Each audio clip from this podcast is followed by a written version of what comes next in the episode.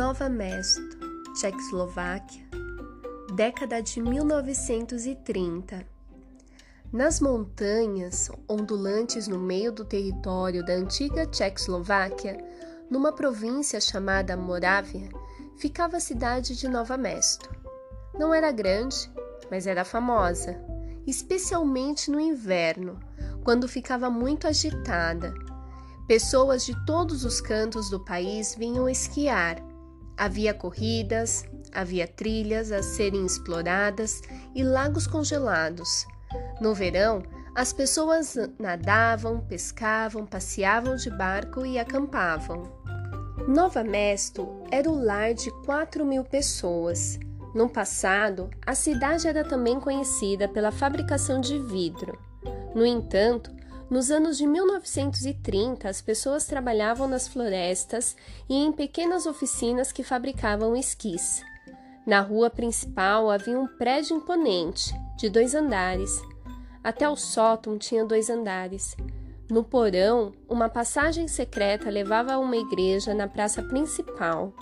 Antigamente, quando a cidade era cercada, essa passagem era usada pelos soldados para estocar comida, e suprimentos para a população de Nova Mesto. No andar térreo desse grande prédio ficava a maior loja da cidade. Ali podia comprar quase tudo: botões, geleia, lamparinas a óleo, apetrechos para jardinagem, sinos de Natal, pedras para afiar facas, canetas e guloseimas. No segundo andar vivia a família Bering, o pai Carol e a mãe Marqueta. Hannah e seu irmão mais velho, George. Papai trabalhava seis dias por semana na loja. Ele era atleta, conhecido por todos em Nova Mesto por sua paixão por futebol, esqui e ginástica. Também era ator amador, com uma voz tão potente que podia ser ouvida do outro lado do campo de futebol. Por causa de sua voz, ele era quem comandava as corridas de esqui com o megafone, para que todos ouvissem quem estava ganhando. Também era bombeiro voluntário que, juntamente com outros homens e mulheres da cidade, dirigia o carro de bombeiros para atender às emergências. A família Brady costumava abrir a casa para artistas de todos os tipos, músicos, pintores, poetas, escultores e atores. Quando eles ficavam com fome, sempre havia um prato quentinho, preparado por Bosca, a empregada e cozinheira da família. E os talentos artísticos sempre encontravam uma plateia ansiosa, que incluía duas crianças arteiras, Hannah e George. Às vezes, George tocava violino Hannah adorava mostrar suas habilidades ao piano para qualquer um que quisesse ouvir. No meio da sala de estar havia uma vitrola manivela. Hannah sempre tocava sua canção favorita. Eu tenho nove canários, vez após vez. Mamãe era uma anfitriã calorosa e generosa, com um ótimo senso de humor e uma risada que mais parecia um grito, de tão alta.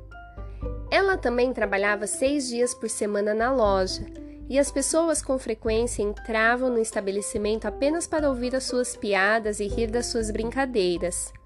Mamãe tinha um cuidado especial com os pobres de Nova Mesto, que viviam na periferia da cidade. Uma vez por semana, preparava uma trouxa com roupas e comida e Hannah distribuía aos carentes. Hannah ficava muito orgulhosa de sua missão e reclamava quando sua mãe não tinha nada para distribuir. Hannah também ajudava na loja.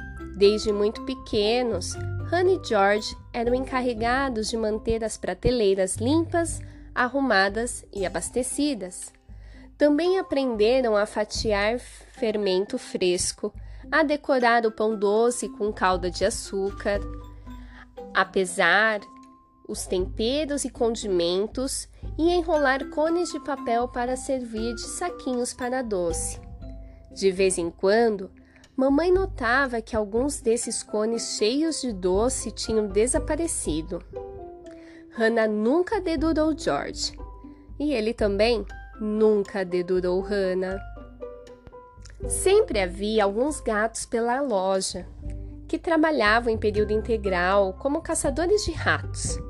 Mas, uma vez, numa ocasião especial, mamãe e papai compraram fofos gatos angorás brancos de presente para as crianças. Eles chegaram pelo correio numa caixa com buracos para respirar. No começo, Silvia, a cadela da família, farejou o ar, suspeitando de algo. Mas logo logo os gatinhos, a que Hannah chamou de Mick e Morrick, foram efetivamente aceitos na família. Hannah e George frequentavam uma escola pública. Eram crianças normais que costumavam aprontar algumas. Causavam problemas, mas também orgulhavam seus pais como qualquer criança. Havia apenas uma diferença. Os Brady eram judeus. Não era uma família religiosa, mas mamãe e papai queriam que as crianças soubessem de sua fé. Uma vez por semana, Enquanto seus colegas iam para a igreja, Hannah e George tinham aulas com uma professora especial, que os ensinava sobre os feriados judeus e a história de seu povo. Havia algumas outras famílias judias em Nova Mesto, mas Hannah e George eram as únicas crianças judias na cidade. Nos primeiros anos, ninguém prestou atenção ou se importou com a diferença. Todavia, Pouco tempo depois, o fato de serem judeus seria considerado o fator mais importante para aquela família.